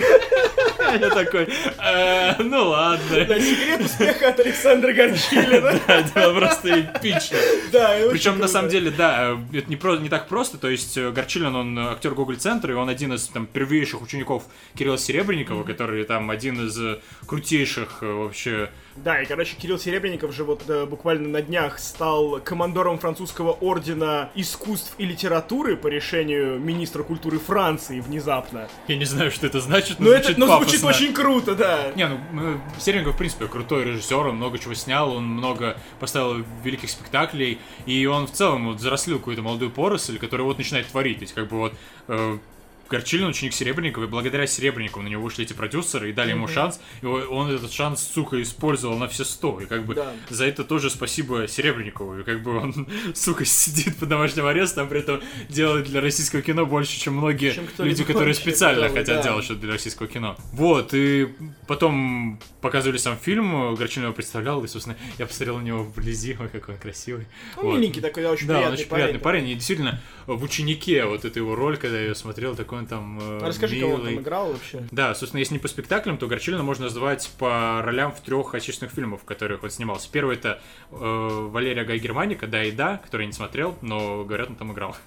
Второй это ученик Кирилла Серебренникова, который, на мой взгляд, очень сильный фильм и очень хорошо описывает там атмосферу э, в посткрымской России, и который меня глубоко тронул. И там он играет э, друга, главного героя, вот этого ученика, который поехал кукухой на, на теме православия. Ну, короче, нет смысла пересказывать фильм, э, есть смысл его смотреть, но суть в том, что Горчилин там очень-очень хорошо играет. После этого я его заметил, он мне очень душу запал. Потом было «Лето Серебренникова», где он играет панка, чувака, который пусть не очень заметен в фильме, но с которым есть две очень такие яркие сцены, где он просто своей харизмой ослепляет и наливает всю съемочную площадку своим светом, и прям сложно не запомнить его, если вы смотрели «Лето» Кирилла Серебренникова. Вот, и еще, ну, играет в театре, я даже посмотрел в «Кислоту», и после того, как мне очень понравилось, хотел даже купить билеты на спектакль Гоголь Центр, который называется «Машина Мюллер», э, который вроде как все очень хвалят, он очень модный, и Горчилин там играет какую-то очень важную роль, но, сука, в Гоголь Центре такие дорогие билеты, блядь, что я был в шоке. То есть, и там... все равно их раскупают просто, ну, как горячие пирожки. Да, ну там просто дичь, то есть на самые-самые дальние ряды амфитеатра два косаря стоит билет. Ну, а... согласись, все-таки это по большей части хайп. Последний раз, ну, хрен знает. Вот, то есть, знаешь, вот помнишь, ты э, бомбил на каком-то прошлом э, выпуске про то, что все ходят в футболках с Кириллом Серебренниковым, типа, mm-hmm. а где вы раньше были? И вот, знаешь, у меня немножко такое неприятное ощущение закралось, когда все вот так вот просто, когда показывают Серебренникова на экране, что да, все благодаря этому человеку, вот говорят со сцены, mm-hmm. и все встают и начинают стоя аплодировать. Есть вот, на мой взгляд, в этом что-то, что-то лицемерное, мне кажется я как-то вот, не знаю, мне так было в тот момент неприятно. Да все еще неохотно так вставали. Ну, типа, да, да вот я уже с неохотой, просто потому что, знаешь, у меня было такое ощущение, как будто вот если я сейчас не встану, то они, блядь, не сядут. Ну, то есть, что мне нужно ну, да, встать, да. Чтобы, чтобы реально весь зал стоял, и только тогда все начинают садиться.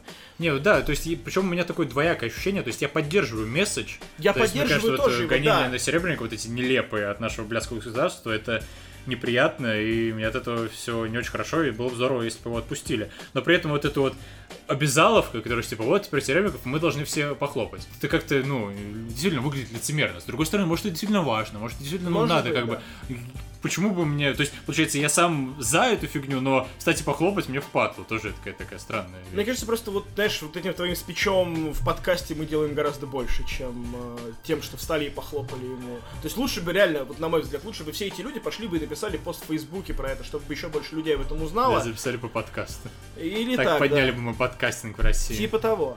Вот, ладно, давай про кислоту. Давай. Кислота — это, как э, было написано в программке фестиваля, манифест поколения 20-летних. Ну, как бы мне 28, но при этом я еще себя чувствую молодым и ощущаю себя членом этого поколения. И, ну, она очень сильно в моей душе прорезонировала. Мы сейчас ее обсуждаем без спойлеров, но не потому, что мы боимся что-то заспойлерить, а потому что там, по сути, спойлерить Там нечего. нечего, То есть, как это бы, да. это фильм атмосфера. То есть, как бы он описывает какую-то структуру жизни опре- поколения определенных людей, то есть определенной социальной группы, и ну, там нет какой-то конкретной истории, что типа вот было это, потом произошло это, потом закончилось все Нет, это. там есть, конечно, моменты, которые не хотелось бы спойлерить, там вот эти вот бомбы Хичкока. Нет, ну есть, да, но просто дело не в этом, короче. Да. Его можно спокойно обсудить, ничего, ни о чем об этом не рассказывать. Так, собственно, Суть в том, что э, 20-летние чуваки в Москве из э, богатых семей, ну не супер богатых, но, короче, чуваки, Средний класс, которые ни класс. в чем не нуждаются. Да. Принимают наркотики, угорают и вообще не могут э, понять, что им делать э, с непрошенно дарованной им жизнью. И вот эта тема, которая очень сильно мне близка, и тема, которую я... Самую главную тему, которую я вот выудил из э, «Пылающего», который мы обсуждали в прошлом подкасте, что на самом деле, э, на мой взгляд, очень показательно. То есть в «Пылающем» десятки этих долбанных тем, но я выудил именно вот эту, потому что она очень сильно э, для меня важна. Кислота это тут ровно про это. Гораздо более, зачастую, даже примитивная, как-то нарочитая, и даже они проговаривают это э, текстом, что типа вот, мы 20-летние, нам делать нехер, и из-за этого мы бесимся. И вот, э, ну это важная проблема, то есть, потому что я тоже 20-летний, которым делать нехер, и который из-за этого бесится. Конечно, мне не родители заносят денег, как бы я деньги свои зарабатываю сам, но при этом я сталкиваюсь с той же самой проблемой, что типа когда твои все первичные потребности решены, ты начинаешь понимать, что не очень ясно, что делать с жизнью дальше. То есть, как бы, когда ты живешь в Москве, ты образованный молодой человек, в 2018 году ты, у тебя есть интернет, ты читал больше одной книжки в своей жизни, то довольно очевидно тебе становится, что в жизни нет смысла, сука.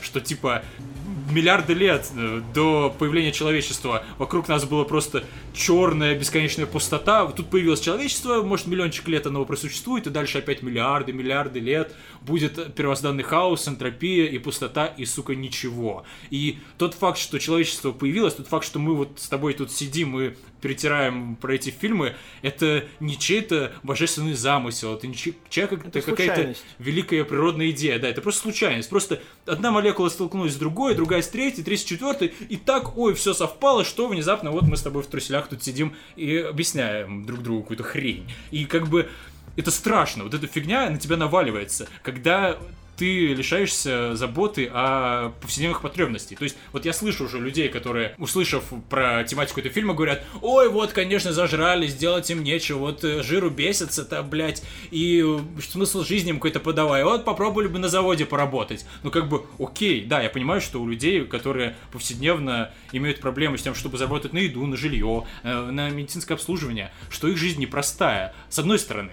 Но с другой стороны, у этих людей хотя бы есть Они цель. понимают, что им То есть, делать. понимаешь, когда тебе больно, когда у тебя болит зуб, ты не задумываешься о том, что э, на трансцендентном уровне в нашем существовании нет смысла. Ты только задумываешься о том, как бы у тебя зуб перестал болеть, как бы тебе пожрать, если ты голоден. И с одной стороны, хреново быть голодным, но с другой стороны, в этот момент твоя жизнь имеет абсолютно прямолинейную цель. То есть ты просто хочешь, чтобы э, у тебя перестал болеть зуб, чтобы ты хочешь поесть, хочешь поспать. И ты думаешь, что когда ты наконец-то попадешь в ситуацию, когда ты сможешь эти потребности удовлетворить, тебе станет заебись. Но факт в том, что заебись тебе станет на не очень долго, а потом ты осознаешь, что как бы теперь, когда твои потребности удовлетворены, надо делать что-то дальше. а что Появляется в делать дальше? Сосущая Да, вот пустота. эта сущая пустота, от которой, собственно, мы прячемся все мобильные телефоны. Все вокруг ходят и уткнувшись в мобилу, потому что как только ты отнимаешь от лица мобилу, вынимаешь наушники, смотришь в стену и останавливаешь внутренний диалог хотя бы на секунду, то у тебя внутри появляется внутренний голос и говорит, а нахуй мы живем-то? И вот э, вся суть э, понимание своего места в жизни для современного человека это вот такая идиотская пелевинская вещь, что ты, понимая, что в жизни нет смысла, должен сам себе какую-то хрень под видом этого смысла впарить, а потом сам же должен в эту хрень поверить и сам же должен следить за тем, чтобы ты продолжал эту фигню верить, потому что как только ты в нее верить перестаешь, тебе становится грустно, начинается депрессия, и тебе нужно искать э, какую-то новую хрень, которая впарит себе под видом этого смысла. И вот про это фильм «Кислота». И люди там не, бери, не бесятся с жиру. Это реальная проблема. И, типа, реально тяжело найти свое место в мире. И как бы, чем сложнее мир вокруг, тем бо- чем более, ну, он непрямолинеен и э, неоднозначен, тем сложнее верить в такие парадигмы 19-20 века, потому mm-hmm. что вот люби боженьку, люби родину, защищай ее, плоди детей. Ну, как бы, ребят, я бы рад пойти настрогать детей, но как бы я в это не верю. Мне, ну, это в качестве смысла жизни мне не подходит. А что подходит? Я не знаю. Я сижу, и мне грустно, потому что я не знаю, куда я иду, туда ли я иду, не будет ли мне мучительно больно за бесцельно прожитые годы лет через 10. И как бы эта вся фигня давит на меня грузом, и про это фильм «Кислота». И фильм «Кислота» высказывает это вот давление, которое я ощущаю, и говорит мне, браток, ты не один, мы тоже чувствуем эту фигню, мы не знаем, как с ней бороться, мы не знаем, что делать, мы тебе ничем не поможем, ни советом, но мы тоже здесь, давай обнимемся, бро, йоу. И как бы спасибо Горчильно за это, типа, я реально вышел из этого фильма и такой, вау, а, Знаешь, вот смотри, короче, у меня буквально вчера, у меня был, э, я вчера гулял допоздна, пришел домой в 5 утра, и вот у меня был разговор с подругами как раз на подобную тему, причем с теми самыми подругами, с которыми мы смотрели это кино. И они почему-то, может быть, я не был достаточно красноречив, не настолько красноречив, как ты сейчас, я не смог им объяснить вот эту мысль свою по поводу бессмысленность существования, что просто когда-то две молекулы столкнулись друг с другом, и вот так получилось все. Надеюсь, они услышат этот подкаст и... Наина просто слишком жизнерадостная, чтобы запариваться. Возможно, такой да. Типа, смысла жизни у меня. Да пухни, я... Да, привет, Наина. Привет, да. А, короче, я хочу сказать, что в твоих словах, на самом деле, я слышу какой-то религиозный страх. Вот именно, знаешь, э, тот страх, из-за которого религия появилась, что за нами кто-то присматривает, за нами кто-то должен приглядывать. Хочется, чтобы мы имели какой какой-то смысл к существованию. И да, и когда ты осознаешь, что этого ничего нет, тебе становится страшно. Но при этом, знаешь, вот я, например, далек от вот этой темы. Хоть я увидел немножко другую тему в этом фильме, и я далек от этого твоего страха, потому что у меня такое ощущение, что я ответил на все свои вопросы, подобные лет пять назад, может быть, года три назад где-то. То есть у меня нет вот этого страха неопределенности, и знаешь, вот я все время сравниваю подобные трудности со Стартреком как бы это глупо сейчас не звучало. А, но в Стартреке я, по-моему, даже рассказывал на прошлом подкасте или там э, на предзаписи, когда мы просто разговаривали, я об этом говорил. А, в Стартреке есть такая фишка, что это между строк про то, что люди удовлетворили свои первичные потребности, и теперь они свободны в выборе того, чем они хотят заниматься. Они, поэтому они осваивают вселенную, изобрели звездолеты и летают в межзвездном пространстве. И там как раз-таки где-то между строк поднимается тема того, что тебе нечем заняться, когда твои первичные потребности удовлетворены. Mm-hmm. Тебе не нужно искать пропитание, тебе не нужно крышу над головой, потому что у тебя все это дано по факту рождения. И вот важный вопрос, который задает фильм «Кислота», это поиск вот этого то, того, ради чего жить. И вот я для себя на этот вопрос ответил, и то есть, учитывая, что это было для меня довольно-таки давно, я нашел смысл, ради чего мне жить, что я хочу делать, я понял это. И поэтому, ну, для меня немножко этот момент он уже не цепляет. Типа, для меня это прошло. Я не настолько вовлекаюсь в эту тему, потому что, грубо говоря, я знаю ответ на, на ваши вопросы, ребят. Я могу вам помочь. Ну, не, ну каждый так. должен на этот вопрос ответить. Да, но каждый должен ответить на этот вопрос сам. И я здесь увидел немножко другой посыл. Я увидел здесь посыл о том, что никто не понимает, что он, блядь, делает и почему. То есть, ну, отчасти это та же мысль, только другими словами. Но она немножко глубже за счет того, что ты говоришь непосредственно о миллениалах о людях, которым сейчас там от 20 до 35 лет. А мне кажется, что этот фильм говорит о всех, о всех возрастах, потому что даже родители, они просто не могут, блядь, понять, зачем они живут, почему они делают то или иное. И вот это даже открывающая сцена на кладбище, когда один из главных героев говорит матери угу. погибшего, что типа, а что вы, блядь, о своем сыне-то знаете? А мама ничего не знает. Мама все еще живет тем, что моему сыну нужно клюковки привезти. Да, сыночек да. маленький. И то есть мама просто, блядь, даже про своего сына не знает, а что уж говорить о себе. И все вот такие. И мама второго главного героя, который применяет какие-то практики, она тоже, блядь, не понимает, нахуя Они она же такие, то делает. есть эти их родители, это такие, они точно такие же, просто они выросшие, да, они так и не ответили на этот вопрос. То есть Но этот проблема вопрос... в том, что они уже привыкли жить с этим вопросом неотвеченным, и они не могут найти этот ответ уже в принципе. Их жизнь заканчивается. И они не способны Наверное, как ищут, но изменить гораздо себя. более вяло. Я думаю, они даже не ищут. Даже на самом деле, знаешь, тоже вот не родители, а вот э, последняя сцена с Кристинами, когда вроде бы, да, вроде бы чувак, он занимается современным искусством, ты воспринимаешь этого героя, он там еще гей, по-моему, да, ну и Мгм, такой он, типа, да. би э, бисексуальный мужчина, у которого внезапно появляется ребенок, и он идет его крестить. И ты первый раз, когда этот человек появляется на экране, ты думаешь, что это какой-то вот open-minded такой персонаж, который живет в духе времени, а потом он идет крестить своего ребенка. И ты понимаешь, что, блядь, этот чувак тоже нихуя не понимает. Он даже Да, не тоже может какой-то ответить. набор каких-то, ну, лоскутных кусков разных ценностей. Да, и при этом это не набор вместе. лоскутных кусков как персонажа, а именно я вижу таких людей каждый Ну день да, вокруг да. себя, да. Типа, почему ты это делаешь? Хуй знает, меня так воспитали. Ну. А это ты почему делаешь? Ну, бля, ну мама говорила, что так правильно. Ты, блядь, подумай головой, сука, Ты, немного. ты падаешь в бесконечную бездну космоса и хватаешься за ветки разные, в итоге у тебя в Да, руках да. куча разных-разных веток просто таких разного цвета и размера. Вот, я хочу сказать, что «Кислота» получился как раз-таки вот этим фильмом, о котором нужно думать. Фильмом, который заставляет тебя думать. И я считаю, что это великое кино, пускай не идеальное, пускай оно в плане кинематографа, может быть, не шедевр, не алмаз, не бриллиант, но в плане высказывания на тему современной проблематики общечеловеческой, это очень сильное высказывание. Да, И целом- я считаю, что всем молодым людям, которым там от, ну, наверное, 15 до 30 лет, нужно посмотреть это кино и просто немножко подумать над своей жизнью, как вы живете, зачем вы живете. И это не какой-то такой метафизический смысл, и нужно зарыться там в труды Шопенгауэра и Ницше и искать ответ там. Нет, блядь. Этот ответ находится внутри твоей головы, и вот кислота помогает тебе найти этот ответ в своей голове. Неплохо, да, неплохо. Вообще прикольная двусмысленность с кислотой. Да. Потому что она, Причем, с одной да- стороны, и разъедает, и разрушает, а с другой стороны, она помогает, как бы, когда Расширить кислота, да, когда кислота именно как психоактивное вещество, она помогает найти какие-то ответы в глубинах своего подсознания и как бы познать себя. Это тут финальная сцена, где он дует бутылку. Ну просто настолько красиво и так пиздато она замыкает вот этот фильм. То есть, не знаю, может там есть какой-то подтекст, нет, можно ли выразить словами, что конкретно они хотели сказать этой сцене.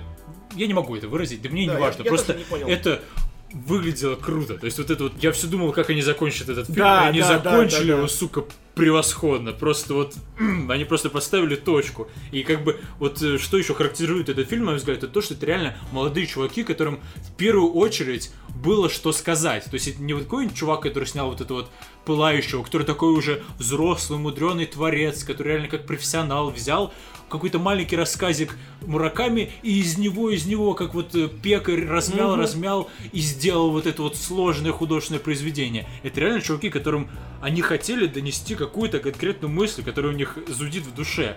И они на основе этой мысли уже сделали фильм. И даже если этот фильм местами проседает и имеет какие-то проблемы, мысль это никак, э, ну, не ухудшает. Вот эта вот э, мысль, которая как основа, как стержень в этом фильме чувствуется, и она простая, понятная, с одной стороны, с другой стороны, позволяет подумать, покопаться в себе, вот э, ради этой мысли стоит его смотреть, и я всем очень рекомендую. То есть я в каждом подкасте говорю, что я всем очень рекомендую тот или иной фильм, но «Кислота» это, сука, реально фильм года, на мой взгляд. Вот Да. из всех фильмов, которые я видел в этом году, это лучший. Пожалуй, Ни- да. Ничто на меня такого сильного впечатления не произвело. Пацаны в октябре будут показывать. Ходите, смотрите. Респект Горчилину. Буду очень внимательно за ним следить. Надеюсь, накоплю деньги все-таки на машину Мюллер. И, в общем, Да, йоу. я хочу сказать, вот продолжить немножко про то, что Мгм. ты начал говорить. Очень здорово, что у молодых людей такие мысли есть в голове. Ну как молодых людей, они не так сильно, не настолько сильно моложе нас, Ну, на 4 года он моложе. да, но тем не менее это не, такой, не такая большая разница. Очень здорово, что такие мысли есть в головах у людей, очень здорово, что они не боятся эти мысли высказывать, и очень здорово, что они не боятся вот этой вот сосущей пустотой делиться со всеми остальными. Это очень классно, и мне кажется, вместе мы победим, как бы это ни звучало. Е. 4 октября фильм выходит в российский прокат. Обязательно сходите и не пропустите его. Будет здорово.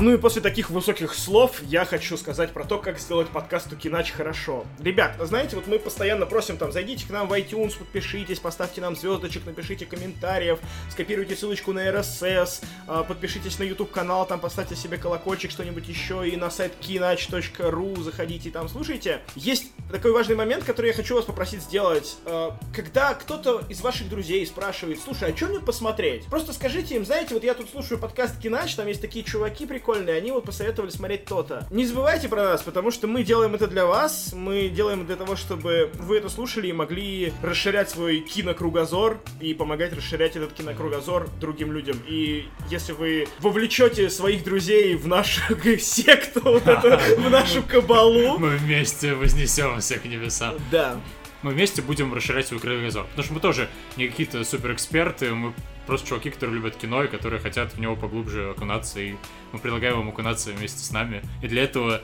просто возьмите, если вам нравится наш подкаст, возьмите и отправьте его кому-то, кому он тоже, на ваш взгляд, может понравиться. Или просто в разговоре вспомните про нас. Потому что, мне кажется, упомянуть просто в беседе и не скидывать ссылку, а просто сказать человеку, просто несколько раз ему упомянуть, это гораздо У. Нолана, да, нужно Да. вложить идею человеку, но чтобы он понял, подумал, что он сам к ней Чтобы он сам дошел до нее, да. Да. Вот, ну а так подписывайтесь на нас в Facebook, я там скидываю периодически новости, наверное, скоро начну, как насмотревшись на Антона, начну пис- подписывать какие-нибудь рецензии.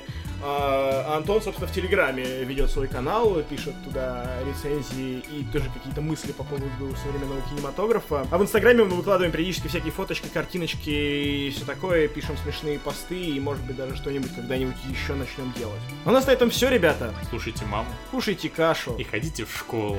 Пока.